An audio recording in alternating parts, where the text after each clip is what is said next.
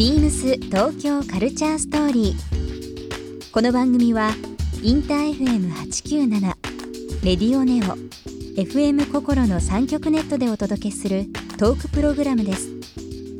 案内役はビームスコミュニケーションディレクターの土井博志。今週のゲストは作家の山内真理子です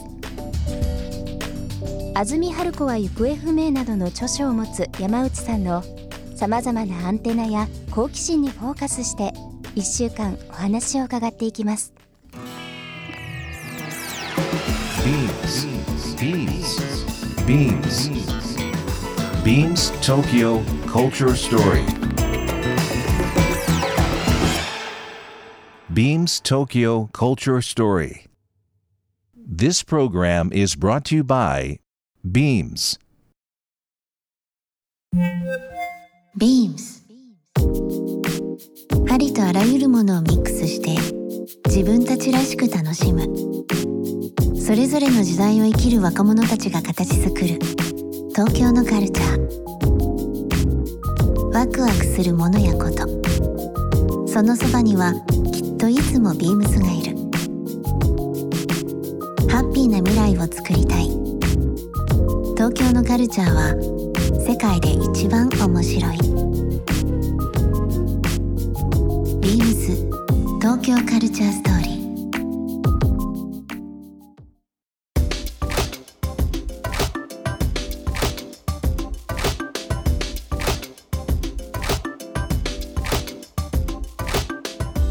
あの最新刊ははい。地方商店街の活性化をテーマにっていうされてますけど、メガネと宝刀娘。はいそうです。これって富山の地元の富山の話そうですね。ねはいあの、うまあ地元の富山の商店街が、うん。その私が高校生とかまあ大学生くらい2000年代前後くらいまでは、割とこう街が賑やかだったんですね、はい、こう個人のセレクトショップもたくさんあって、古着とかすごいすごいそうなんです。あ、そうショップがねいっぱいあったんですよ。でもだんだん少なくなってって、うん。街中に若い人が来ることがあんまりなくなっちゃって、中心市街地うん。古くからある中心市街地がだんだんこう寂れちゃって、まあシャッター商店街とかもね、うん。ないけど。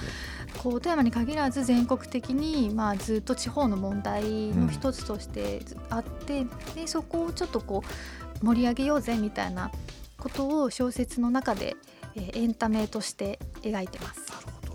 あの私も田舎育ちで島根の出雲大社で有名な出雲なんですけど。行きたいって思ってるんです。ああ本当ですか、はい、いくらでも案内しますよ。器出祭とかね、いうん。いろんな、はい。見たいと思っててあ本当ですか、うん。なんかこうシャッター商店街であのー眠ってるものというかもう古くからもう脈々とこう継承されて残ってる例えば陶器とか、まあ、民芸品ってあるじゃないですか。で多分環境を変えてあげるだけでそれが新しいものを作らなくても生まれ変わると思っていて、まあ、ビームスもな、まあ、長年なんですけど洋服とかアートとかと一緒にそういう陶器とか、民芸伝統工芸っていうのを置いていろんな人に知っていただこうっていう活動をもう早20年ぐらい経ちますかね、うんやっていて、うんで本当にこの地方商店街の活性化っていうのは、まあ、僕らとしてもあの大都市のね、あるビームスだけじゃなくて本当にその日本の今後の活力にもなると思いますし、うんうんうん眠ってるものを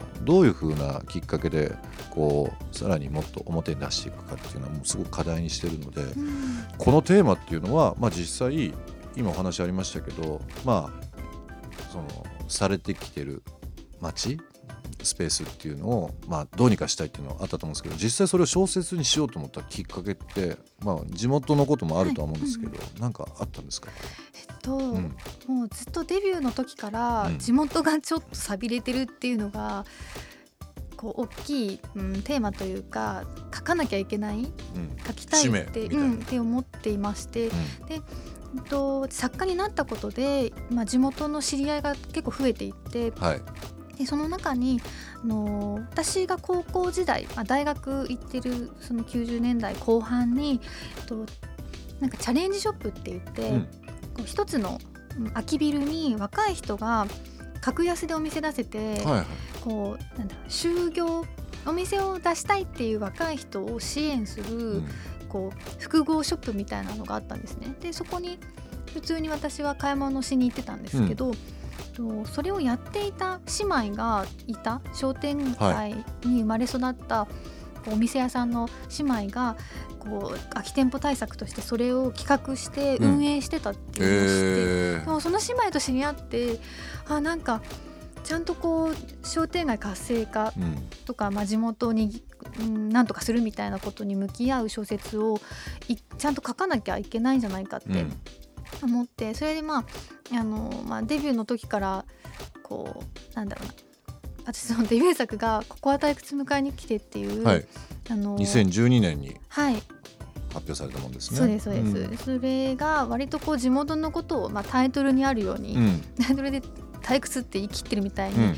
地元をちょっとネガティブに、まあ、愛憎半ばする感じでこう描いているのでもうちょっとこう成長して地元に対して退屈だわってこう嘘吹いてるというか、うん、愚痴ってるだけじゃなくてもう大人なんだから30代なんだから、うんうん。うんもう自分たちの手で何とかしようぜっていう風に切り替えてっていう話を書きたい書かなきゃ書くべきだって思ってそれで「メガネと宝刀娘」というもなるほどね。のを書きました。ちょっとこれゆっくり読ませていただきますね。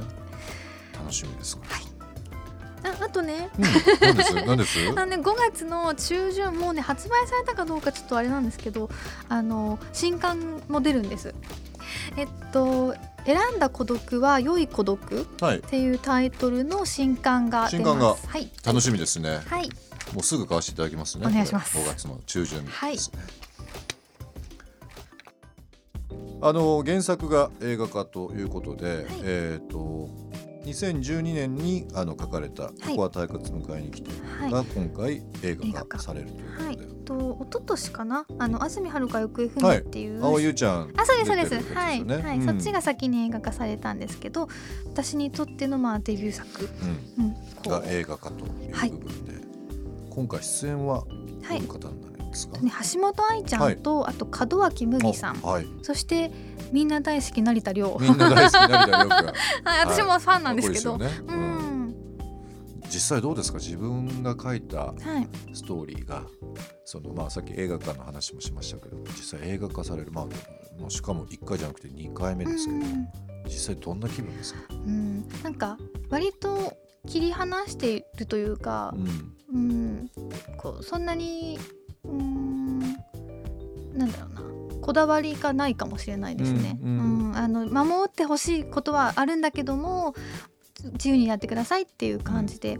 できた作品見て、うん。まあまあまああれこれ言ったりもするんですけど、うん。でもあのーなんだろうな。自分のものとは思ってない。みんなで作ったものなので映画は。なのでみんなで作ったものとして、うん。うん、分けて見てる。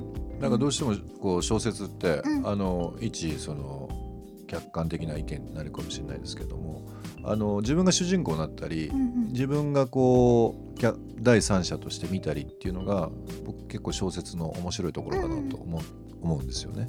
やっぱりその文字から浮かぶものっていうのが頭に直結してくるんで、映画ってやっぱり目から入る耳から入るっていうのがあるじゃないですか、やっぱその辺の違いとかってあるんですかね？ありますね。そう、うん。あの私もともとやっぱり大学が、えっと、映像学科だったりするしもともと本当は作りたかったのは映画だったのでうん。でもまあ作れない一人で作れないものだから小説で映画自分の中で映画を作ってる感覚で小説を書いているのはちょっとうん。あって、なので自分で作ったのはなんだろうな自分脳内映画化みたいな感じで小説としては書いてる。うん。うん。脳内小説。の脳内脳内で小説あ脳内で上映される映画として小説を書いてるのかも。なんかよくあの映像っぽいイメージで読めましたみたいなことを言われるんですけど私がこう文章で投射してるからだよって思って投射するように書いてるからだよって思ったり、うん、なのででもこうなんだろうな、うん、映画化されるのはもう純粋に嬉しいし、こう作品見て私が思ってたのと違うとかうんそこまでなんかあんまり感じないかなみたいな。ビームス東京カルチャーストーリー。番組では皆様からのメッセージをお待ちしています。メールアドレスは beams897 アットマークインター FM.jp ツイッターはハッシュタグ beams897 ハッシュタグビームス東京カルチャーストーリーをつけてつぶやいてください。またもう一度お聞きになりたい方はラジコラジオクラウドでチェックできますビームス東京カルチャーストーリー明日もお楽しみに beams ピルグリムサウスサプライ高塚まりです。アクティブに楽しむライフスタイルを大切にしているブランドなので、ショップでは定期的にワークショップを行っています。特におすすめはヨガイベント。私自身ヨガを7年続けていて、最近新たにアシタンガヨガを始めました。そして夏にはショップの仲間とサーフィンをしています。いつか海外にサーフトリップに行くのが目標です。オフィシャルサイトでピルグリムサウスサプライのスタイリングを投稿しているので、ぜひご覧ください。ビームス東京カルチャーストーリー Beams Tokyo Culture Story.